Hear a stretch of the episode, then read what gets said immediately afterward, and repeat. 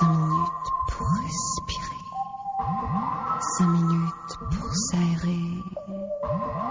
5 minutes contre la pression qui monte.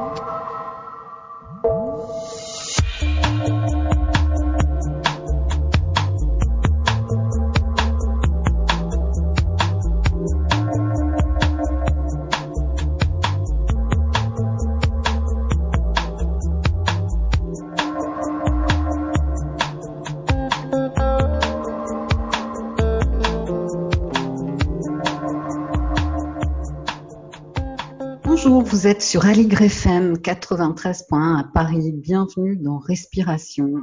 Eh bien, ravi de vous retrouver aujourd'hui en cette rentrée que je vous invite à placer loin des peurs ambiantes en cultivant votre jardin intérieur. En parlant de la dimension interne, on touche quelque chose d'universel qui prend sa racine dans l'Inde ancestrale. Et je souhaitais depuis quelque temps déjà avoir ici dans cette émission un témoignage sur le yoga. Nous y voici avec les quatre sagesses du yoga, un livre écrit par Stéphane Hérault que je reçois aujourd'hui. L'émission sera illustrée par une programmation musicale tout en délicatesse réalisée par Fredo Pasquier, un disquaire passionné, découvreur de pépites musicales que vous pouvez retrouver 6 rue Adolphe Thiers à Marseille dans le premier. Il est aussi le créateur du très prometteur label Bonne Mère Record. On commence donc avec l'une de ses trouvailles, ce titre d'un artiste inconnu d'Azerbaïdjan, car Fredo ne sait pas lire le cyrillique. Et euh, ce titre est paru sur le label Melodia, unique label du RSS à l'époque.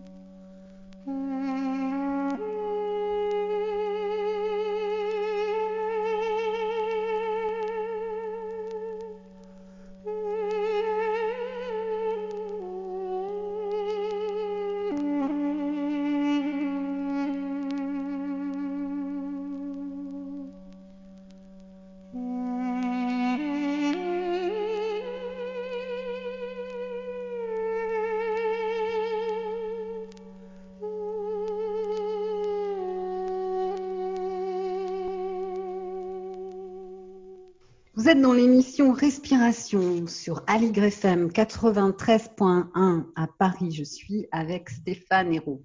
Bonjour Stéphane. Bonjour Louise et bonjour à tous les auditeurs auditrices de Aligre FM. Vous êtes auteur, conférencier, enseignant de yoga et de méditation, cofondateur de Nataraj Sadhana Yoga School et également animateur de l'émission Sagesse et Société sur Radio Médecine Douce. Vous êtes là aujourd'hui pour transmettre une sagesse acquise au travers de votre pratique du yoga et de votre rencontre avec Sri Sri Ravi Shankar, votre maître yogi. Alors, tout d'abord, on va donner une définition du yoga, hein, mm-hmm. puisque l'idée de l'émission, c'est aussi de, rendre euh, accessible euh, des, sagesses euh, à, tout le monde. Voilà. Alors, je, lis la, définition dans, votre ouvrage. Donc, le mot yoga a pour racine yug, qui signifie unir, joindre, relier. Par la mise en pratique d'une méthode, le dessin du yoga en tant que système philosophique est de nous permettre d'atteindre l'union du corps, de l'âme et de l'esprit. L'objectif recherché est de mettre au diapason la conscience individuelle avec la conscience universelle d'harmoniser le microcosme et le macrocosme. Moi, je trouve que c'est une belle définition. Vaste programme. tout à fait, tout à fait. Hmm. Alors, euh, vous dites ensuite qu'il y a euh, quatre grandes voies majeures, hein, le Raja Yoga, le Yana Yoga, hmm. euh, le Karma Yoga, le Bhakti Yoga. Oui. Et voilà, j'aimerais que vous reveniez sur ces, différents courants. Hmm. Bah déjà, c'est très important de faire prendre conscience qu'effectivement, une porte d'entrée par laquelle les Occidentaux ont rencontré la voie du yoga, généralement, ça a été l'aspect postural, qu'on appelle communément Hatha Yoga, ou la méditation. Mais c'est vrai que lorsqu'on porte notre attention sur l'histoire de ce yoga, il faut comprendre qu'est-ce qu'on entend vraiment par le yoga. Alors, il y a cette magnifique définition que vous venez de lire, Louise. Hein. Mhm. Et j'ai toujours tendance à, bien préciser le fait que il faut vraiment prendre en considération que le terme yoga contient trois facettes. Il va y avoir les moyens, il va y avoir les méthodes, et il va y avoir le but à atteindre. Et donc la définition que vous avez lue, c'est beaucoup plus cette notion d'arriver à un but, hein. arriver mhm. à l'union entre le corps, l'âme et l'esprit, l'union de l'âme individuelle avec la conscience supérieure. Mais comment j'arrive à ça? Donc pour y arriver, on va nous donner des méthodes. Et donc les quatre grands yogas dont vous nous parlez, euh, donc euh, quand vous avez mentionné ces quatre grands yogas, on parle du Raja Yoga qui veut dire le yoga royal. Hein. le yoga de la méditation, le yoga qui nous amène à un état de haut degré de conscience. Donc ça c'est le Raja Yoga. Et dans ce Raja Yoga, on va trouver un enseignement que qu'un sage qui s'appelle Patanjali a écrit, on appelle les Yoga Sutras. Il a parlé du Ashtanga Yoga, hein, les, huit membres du yoga. Donc c'est des codes, voilà, c'est des codes éthiques euh, envers l'autre, envers les autres, un code éthique discipline envers soi-même. Et puis il va y avoir la posture, il va y avoir la respiration, il va y avoir aussi la concentration, le retrait des sens, il va y avoir aussi euh, donc la méditation pour atteindre le huitième membre qui est le samadhi, qui est un haut degré d'état de conscience. Donc ça, ce Raja Yoga, dedans, on va retrouver l'aspect postural, hein, l'aspect, euh, donc euh, ce qu'on appelle les asanas. Donc ça, c'est une méthode, la méthode du Raja Yoga.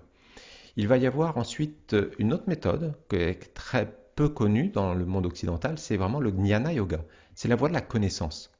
Alors une approche tibétaine nous a amené beaucoup plus cette connaissance, cette notion de la connaissance. Hein. Chez les Tibétains, euh, c'est très présent, euh, la connaissance à travers les textes sanskrit.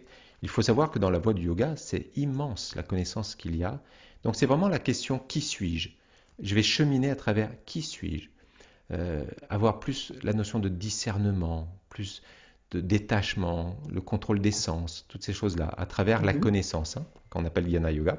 Et il va y avoir Karma Yoga, comme vous l'avez très bien dit. Karma Yoga, c'est la voie de l'action. Il y en a qui vont beaucoup plus s'intéresser à faire une sorte de yoga, mais à travers l'action désintéressée. On va retrouver le service, être proche des autres, hein.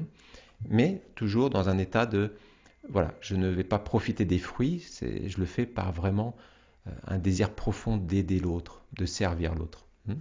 Donc c'est c'est le karma yoga. Et puis il va y avoir ceux qui, qui sont vraiment dans le domaine émotionnel, ils ont envie d'exacerber cette émotion, et puis ça va être la bhakti. Hein. On, va, on va exacerber l'émotion, la dévotion, c'est vraiment les chants, c'est la joie, c'est vraiment ce Mhm. côté du cœur, hein, cette, cette voix du cœur. Donc ça, ce sont les méthodes. On en retrace quatre essentielles, les quatre principales que, que des grands sages comme Ramana Maharishi, des grands sages comme Sri Sri Ravi Shankar sont, mettent vraiment en évidence ces quatre grandes voies, ces quatre grandes méthodes.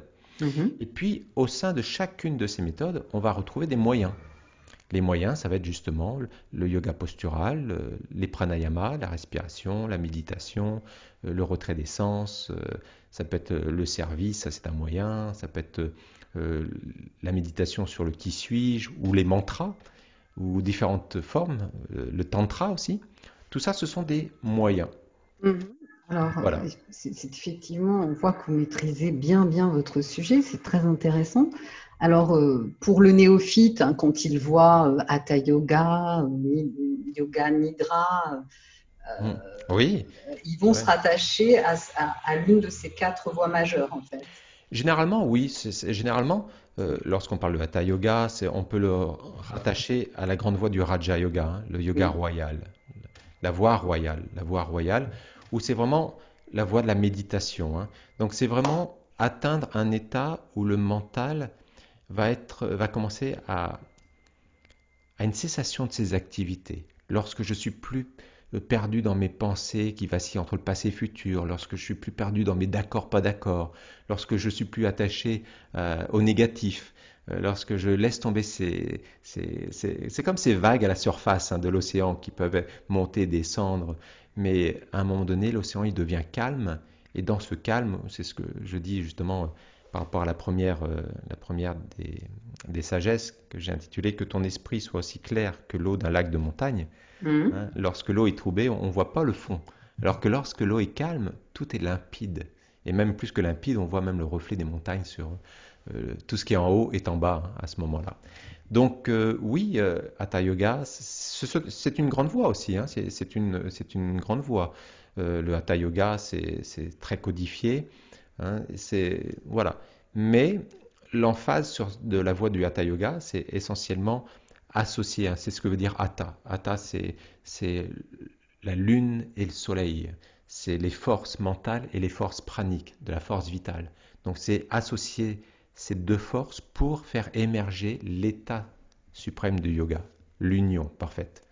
Donc le Hatha Yoga nous mène au yoga, à l'état de yoga. Voilà, comme le Yoga Nidra est une forme. euh, hein, et puis oui, il y en a qui, qui en font vraiment des voies, mais euh, ça, ça- ça peut être compris dans le Raja Yoga aussi, tout ça. Donc, en fait, vous nous parlez du- euh, des points communs, hein, Oui. euh, et quelles sont les différences? Bah, vous en avez parlé aussi un petit peu sur euh, Les, les différences, c'est, euh, voilà, si vous voulez boire un nectar ou une soupe, vous allez prendre différentes euh, cuillères. Hein, Il y en a qui seront peut-être en argent, en or, mais euh, le but, c'est comment je vais tenir la cuillère, et ce qui est le plus important, c'est ce que je vais mettre dans ma bouche. Hein, donc, euh, quelle que soit la méthode, quels que soient les moyens, c'est de ne jamais perdre le but de la voie du yoga, qui est vraiment un éveil de la conscience. C'est vraiment euh, sublimer euh, le mental humain pour lui donner accès à une autre dimension de lui-même, à une dimension où il n'est pas pris dans ses peurs, il n'est pas pris dans ses doutes, il n'est plus assujetti à ses émotions, à ses croyances, à ses concepts limitants, à ses habitudes nocives. Euh, C'est, c'est vraiment une voie de transformation, la voie du yoga. Mais c'est une voie qui se passe à travers une meilleure compréhension de nos propres schémas, de nos propres niveaux d'existence, qu'on a très peu euh, connaissance lorsqu'on va à l'école ou à la maison. tout à fait. Mm. Voilà. Et euh, donc, euh, je pense qu'on reparlera tout au long de l'interview de ce qui vous a amené, vous, à développer l'étude plutôt du yoga royal. hein. Mhm. Et dans ce, dans votre ouvrage, vous décrivez euh, le parcours euh, de vie qui vous a amené à écrire ce livre aussi. hein. Oui, oui. Oui, parce que c'est euh, avant tout, avant d'écrire un livre, il faut avoir parcouru le chemin pour pouvoir le retransmettre. C'est ça, c'est ça. Et euh, eh bien, écoutez, moi, je vous propose de maintenant faire une, une pause musicale. Mhm. Et on va poursuivre tout à l'heure, euh, approfondir euh, toute la sagesse contenue dans ce livre avec vous. Merci. Alors, on écoute maintenant euh, un, un hommage, comme un hommage, car il nous a quittés en juillet et c'est une grande perte pour le monde de la musique et du cinéma. Donc, on écoute le morceau d'Elmar du grand maître Ennio Morricone.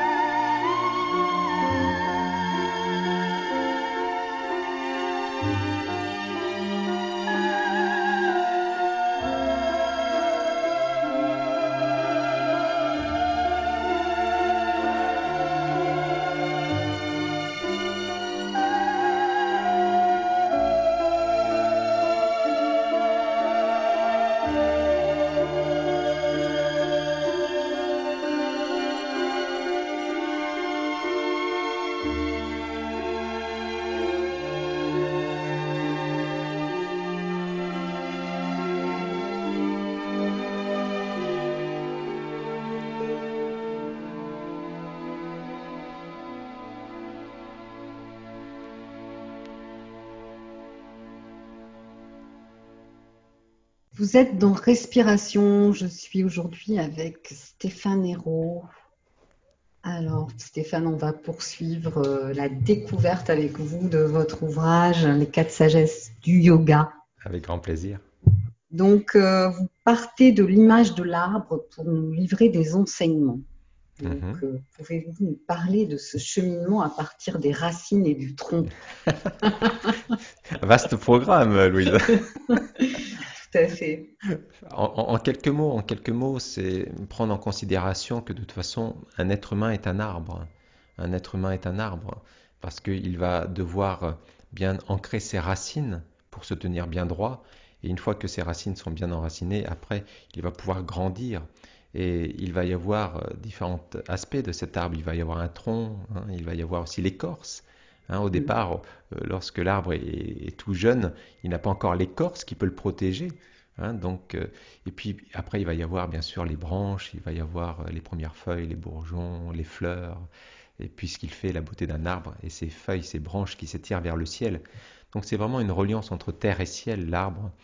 Tout comme un être humain, l'être humain a besoin d'être ancré dans ses racines pour pouvoir s'élancer vers le, son futur et vers, son, vers le ciel. hein. Donc euh, c'est vrai que l'arbre, comme dans beaucoup de traditions, pas simplement dans la tradition védique, on peut le retrouver dans la tradition aborigène, aborigène ou dans la tradition amérindienne ou tout autre, euh, même celtique, Mhm. la nature a toujours été très présente pour nous faire prendre conscience des lois de la création. Mm. Donc euh, lorsqu'on prend un arbre, nos vrais poumons, ne serait-ce que de porter notre conscience là-dessus, Louise, c'est important, nos vrais poumons ne sont pas à l'intérieur de notre corps. Nos vrais poumons sont les arbres.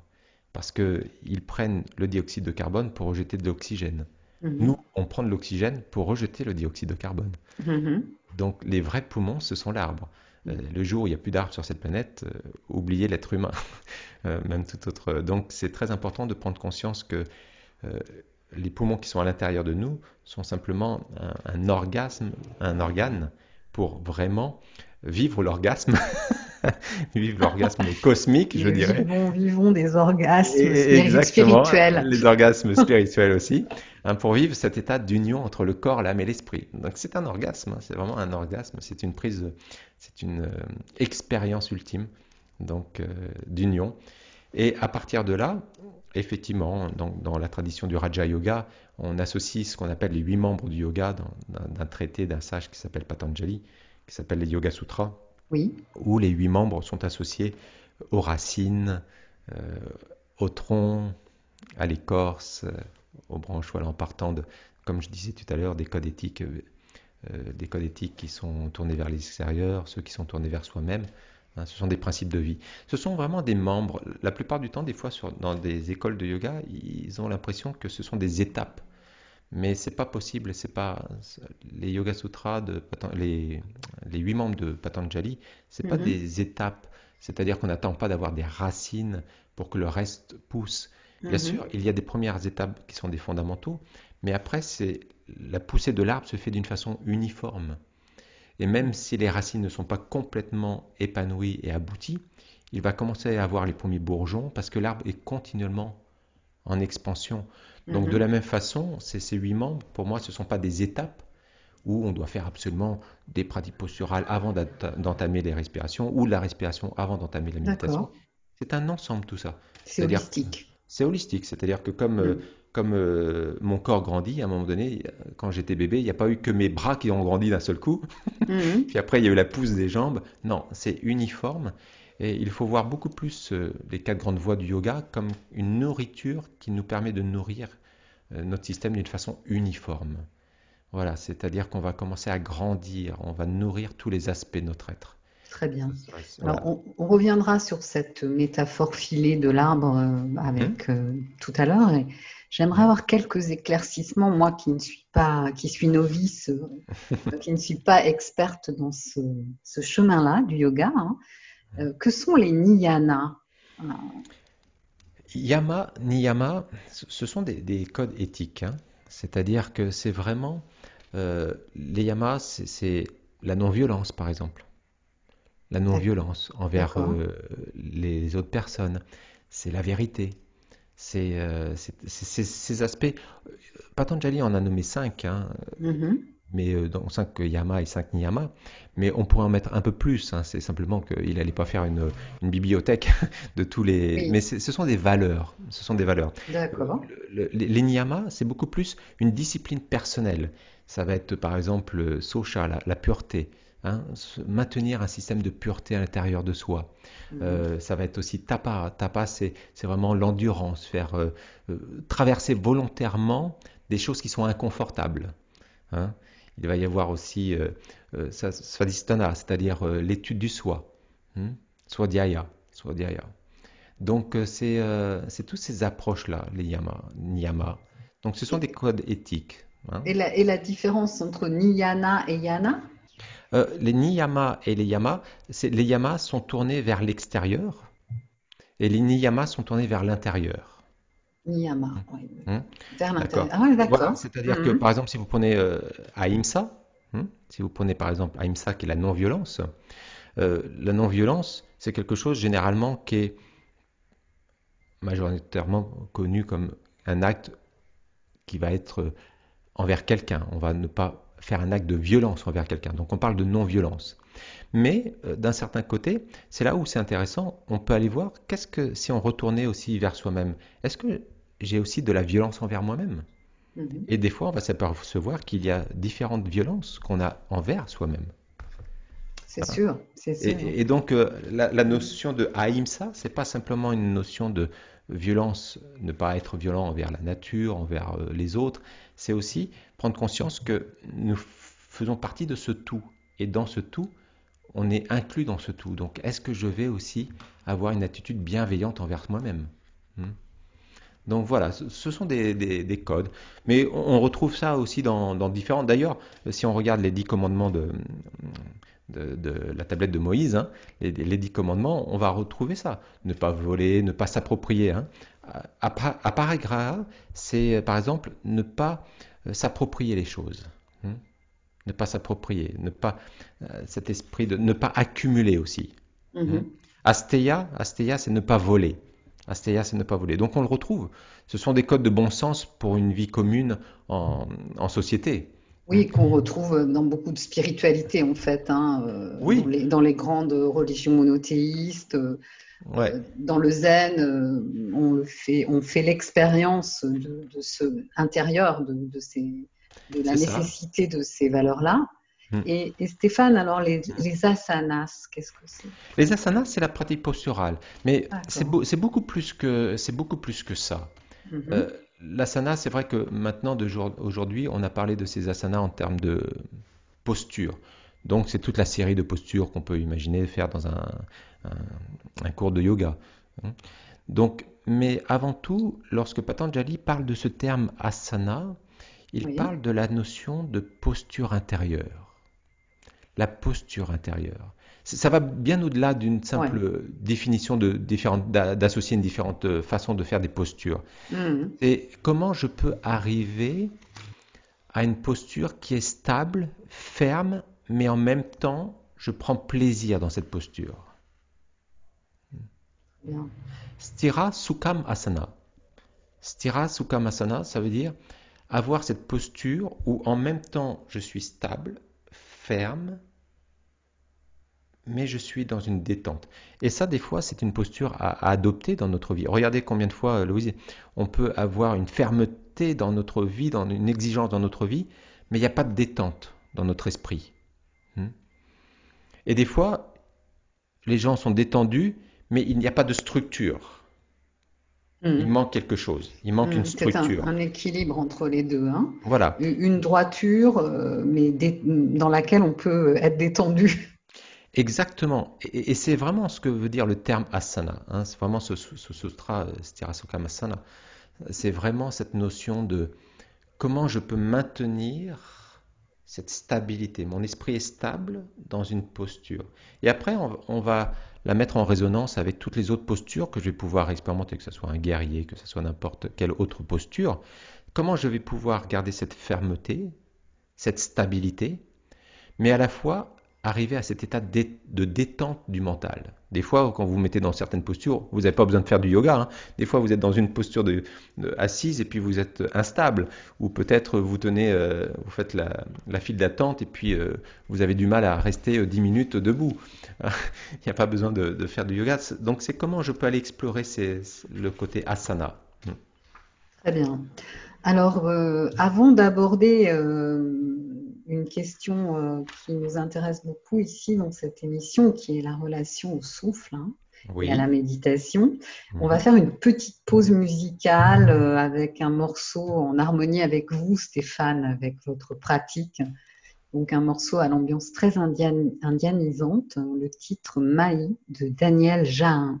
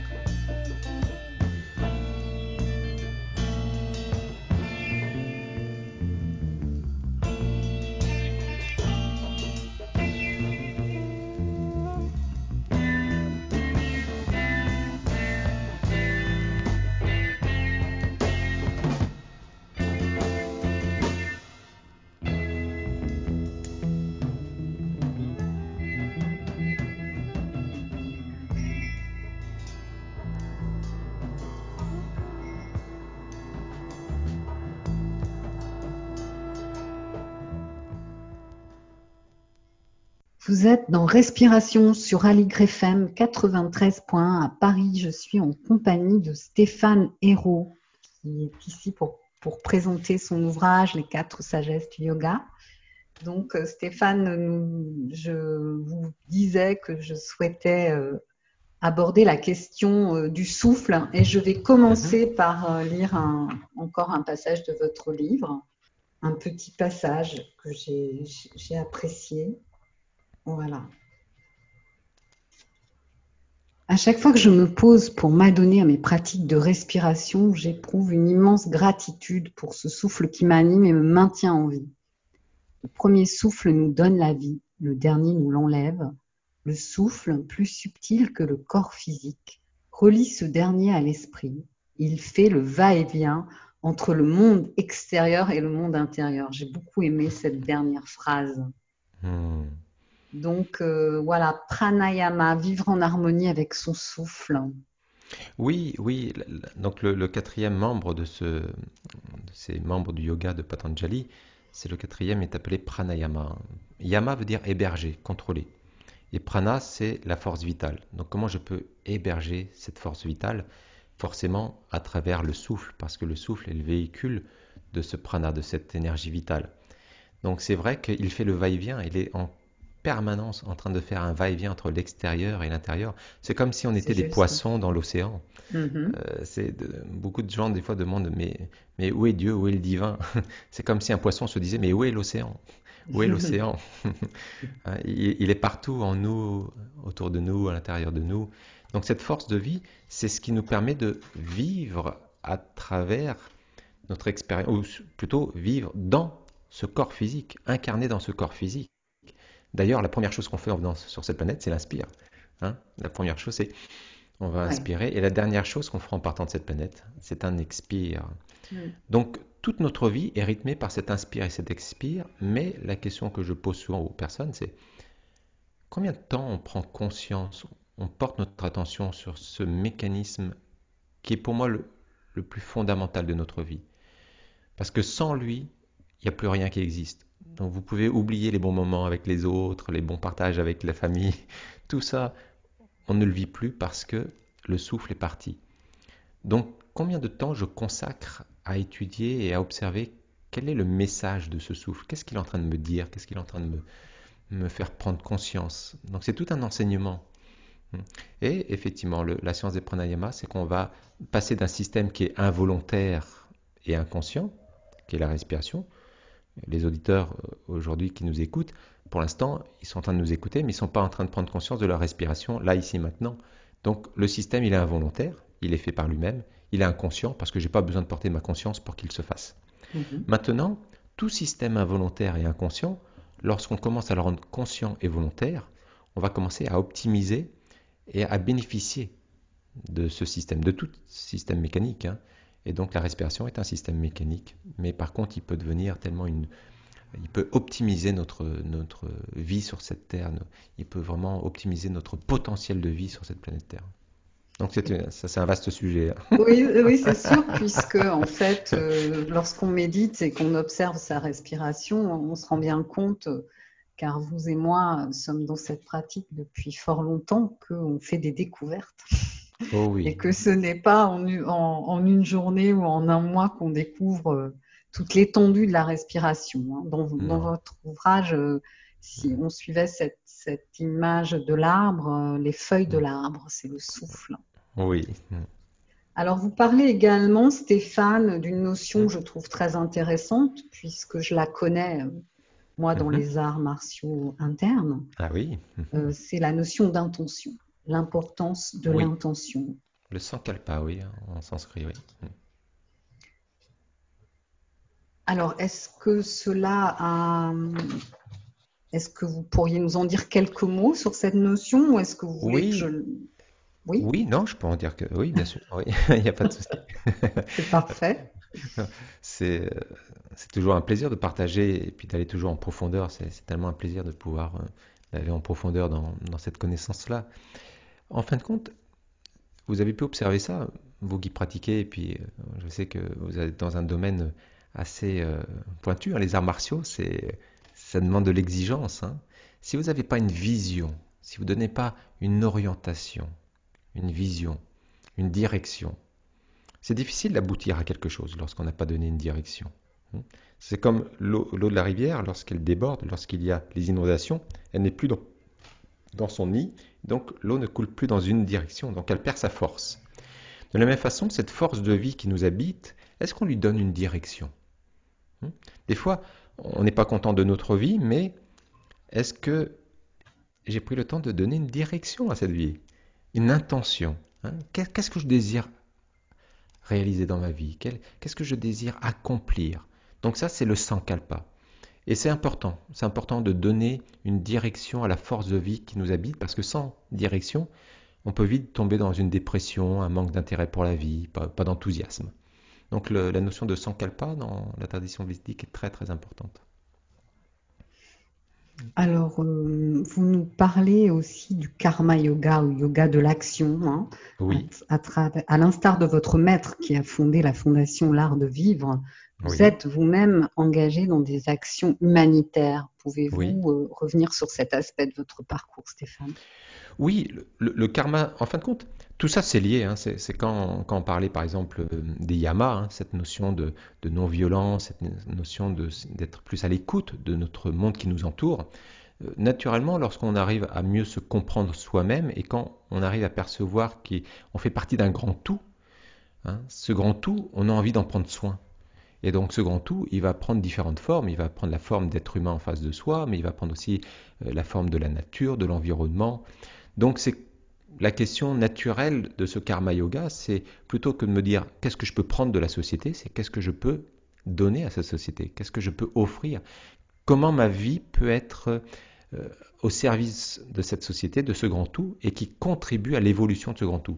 Donc oui, depuis ces 30 dernières années, j'ai œuvré énormément, j'ai beaucoup d'actions humanitaires, j'ai enseigné beaucoup dans les prisons en Cameroun, Côte d'Ivoire, j'ai mené beaucoup d'actions humanitaires en France aussi, dans les prisons françaises, des projets socio-humanitaires, euh, des projets euh, à Haïti aussi, j'ai été formé des professeurs et puis mené des, pro, des créer des, formations en, agriculture, en permaculture. Donc former des formateurs en permaculture pour justement euh, dans des zones à risque ou des zones où, ils ont euh, vécu des, désastres euh, naturels. Donc oui, ça fait partie, ça fait partie. Mais après, c'est ce que je dis dans mon livre, Louise, comme vous avez pu le voir, c'est il n'y a pas besoin de partir à l'étranger, d'aller dans des faire des milliers de kilomètres pour être au service de la vie. Euh, je raconte une histoire dans, le livre où, je sors justement d'une grande surface à l'époque et puis je vois une fleuriste qui, où je sens triste et puis en fin de compte je vais rentrer. Et, voilà, il y a toute une histoire à, découvrir mhm. dans, le livre, mais euh, c'est comment je peux déjà euh, redessiner un, sourire sur le visage de l'autre simplement par sa présence ou un, mot qui peut réconforter, un sourire qui peut réconforter au bon moment. Et, et ça, pour moi, c'est le plus grand humanitaire parce que si on arrive à le faire à chaque instant de notre vie, on, a compris ce qu'est le karma, le karma yoga. Oui, on nourrit le vivant, hein, ça c'est sûr. À chaque instant. Et, naturellement, on va nourrir aussi le, vivant sous la forme de l'environnement. Et, c'est essentiel, c'est essentiel. J'adore la, sagesse, excusez-moi, j'adore la sagesse des Kogi, hein, de ce peuple Kogi en, Amérique du Sud, euh, qui, qui vraiment, euh, voilà, il n'y a pas que, mais c'est vrai qu'ils nous appellent les petits frères d'ailleurs. C'est intéressant de voir à quel point on est tombé dans, un système où on a oublié le bon sens et les règles de la nature. Prendre conscience que voilà, ce grand tout, il a des veines, il a des, un, système lymphatique, il a un système qui est bien propre à lui-même et, on est en train de le détériorer. Mm. Et que nous sommes reliés, reliés entre nous, euh, les petits frères, les grands, et les sœurs. Exactement. les plantes, les animaux, c'est une magnifique expérience. Mm. Oui, et, dans la tradition védique, c'était un... déjà la tradition védique euh, à l'origine est très proche. Les, grandes cités n'étaient pas présentes. C'était euh, les grandes cités où il y avait toute la partie administrative étaient vraiment, je dirais, euh, minoritaires. C'était voilà, c'était vraiment un, ensemble rural. D'accord. Alors, avant de vous retrouver encore une fois, écoutons un morceau très sensible, une petite perle morceau qui s'appelle Poids Plume de Claude Marbéan.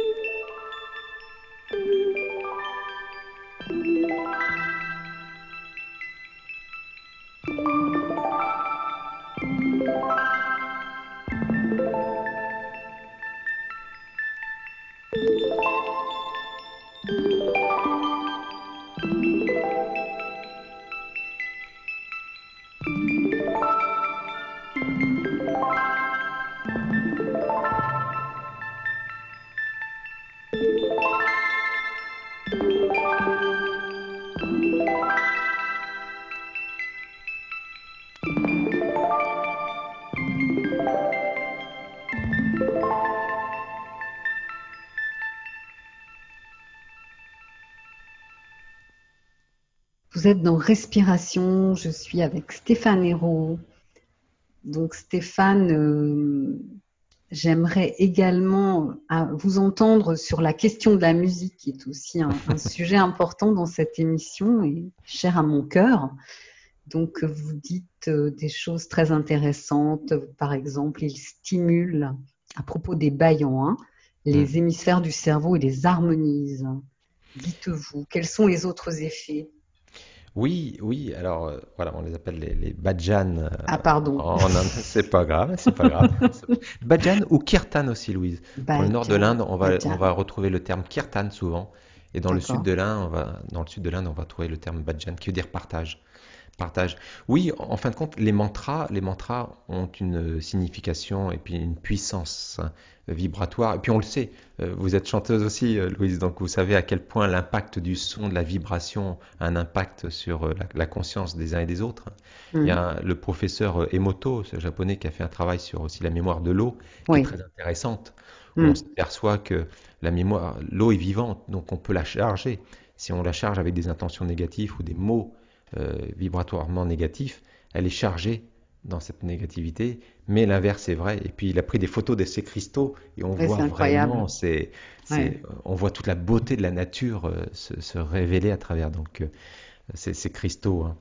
Alors euh, oui, les mantras, il y a une phrase qui, qui est très intéressante dans la notion des mantras, c'est Mananatrayate iti mantra. C'est le mantra, donc cette vibration. hein. Euh, mantra veut dire euh, euh, ce qui transporte la pensée, ce qui transporte la vibration de la pensée. hein. Donc euh, le mantra nous sauve de la répétition. Donc si on observe bien dans notre système psychologique, mental, de la pensée, on a des pensées qui s'immiscent dans notre tête, hein, comme on dit très bien, et qui sont nocifs, négatifs. Et puis on va les entretenir. Elles deviennent Mhm. comme un, un disque rayé, et on continue avec des fois une semaine, un mois, deux mois, on est encore avec la même pensée. Et donc c'est un cercle vicieux. Donc les anciens disaient que à travers des vibrations fortes, des vibrations puissantes, que sont les mantras, on les trouve en sanskrit, mais on peut les trouver dans d'autres euh, traditions, que ce soit aussi euh, dans, la tradition hébraïque ou amérindienne. hein. Ces vibrations fortes, on va créer un cercle vertueux, c'est-à-dire que la répétition des vibrations fortes et positives va permettre de briser le cercle de la pensée négative. Donc les bhajans, ce sont des chants qu'on répète encore et encore, et, et la vibration, comme, comme là on est en train de parler à travers des micros. Mhm. donc notre voix est, est absorbée et puis c'est transformé en électricité et retraduit après en son. Donc de la même façon, à chaque fois qu'on chante des mantras, la conscience absorbe ces vibrations et les transforme en conscience. Ouais, ce sont donc des sons guérisseurs, hein, on peut dire. Oh oui, oui, oui, oui, oui, oui, oui, ça, assurément. Hmm. Alors, Stéphane, euh, votre actualité est donc euh, la parution de ce livre. Oui, Et euh, rappelez-nous, bah, on peut le trouver partout, j'imagine. Aujourd'hui, on peut le trouver dans toutes les librairies. Si jamais euh, le libraire ne l'avait pas en dis- à disposition, il peut le commander euh, facilement sur toutes les plateformes euh, en ligne, même si je privilégie vraiment les, les libraires indépendants parce qu'ils ont pas mal souffert avec la crise. Donc si on peut aller au libraire du coin, c'est pas plus mal. Mais oui, aujourd'hui, on peut trouver les quatre sagesses du yoga partout, même sur mon site internet, stéphanero.com. Voilà, partout pour ceux qui veulent le lire. Et puis ceux qui le lisent, n'hésitez pas, hein, ça m'a fait tellement plaisir de l'écrire, n'hésitez pas à partager aussi. Quels est vos ressentis? Qu'est-ce que ça vous aura apporté, la lecture de ce livre? Mais comme je le dis souvent, c'est pas un livre à lire comme un roman en une seule traite. Mhm. C'est à, à laisser infuser. On lit trois, quatre pages, on laisse infuser. C'est vraiment aller expérimenter parce que tout ce dont Ben, je parle dedans, c'est c'est sorti chez Le Duc Pratique, hein, donc c'est un, Voilà. un- Enfin voilà, on précise quand même quel est l'éditeur. Et, donc, et je remercie vraiment Catherine Maillard aussi qui, qui m'a accompagné sur ce projet, et puis Sandrine Navarro. J'en profite. Oui, oui, bah, vous faites bien. Je connais très bien Catherine Maillard, que je salue au passage et que j'estime. Hmm. Euh, Avez-vous d'autres choses à annoncer, euh, Stéphane? Où peut-on vous rencontrer ou éventuellement pratiquer avec vous? Alors, j'ai effectivement, euh, avec une amie, cofondé l'école Natara Shadana Yoga School, Yoga Studies. Donc, euh, on peut aller trouver facilement mon lien sur le, sur le site euh, stéphanero.com. Et puis, donc, à travers cette école, on, forme des professeurs de yoga, mais pas que, des amoureux, ceux qui veulent aller plus loin dans cette philosophie, peuvent venir de n'importe quel horizon, même sans avoir le projet de devenir professeur. Et surtout, mon activité principale, c'est j'accompagne les gens individuellement à travers du life coaching, transformational life coaching où je les accompagne sur ce dont ils ont besoin. Des fois, c'est voilà, franchir un cap dans leur vie, ou peut-être focaliser sur la respiration, la méditation, ou leur voie spirituelle. Voilà, donc euh, j'offre 15 minutes d'une séance rencontre. Et puis comme ça, par, voilà. par Skype Oui, par Skype. Par Skype, on, fait ça, 15 minutes euh, de séance rencontre. Et puis à partir de là, on peut voir si je suis la bonne personne pour les accompagner mhm. et, si, euh, et si effectivement ça, ça correspond à, leurs attentes. Mais essentiellement, c'est ce que je fais. Et puis le, projet d'un autre livre peut-être. Voilà, en tout cas, on, a de quoi s'amuser. oui, c'est sûr. Mais écoutez, de toute façon, il y aura un podcast de l'émission. Je mettrai un lien vers votre site. Hein. C'est gentil, merci. Et euh, pour ma part, euh, j'ai été très heureuse de vous accueillir. Je suis sensible aux voix et je trouve que la vôtre euh, est bien en harmonie avec ce dont vous parlez dans votre livre. Donc, merci. C'est important. Hmm. Alors, on va continuer à. Donc, je recommande votre ouvrage, Stéphane, et puis nous, on, va continuer avec une ambiance percussive et ondulante avec le morceau Tombouctou de Michel Delaporte, une programmation euh, donc choisie par euh, Fredo Pasquier, comme je l'ai indiqué au début.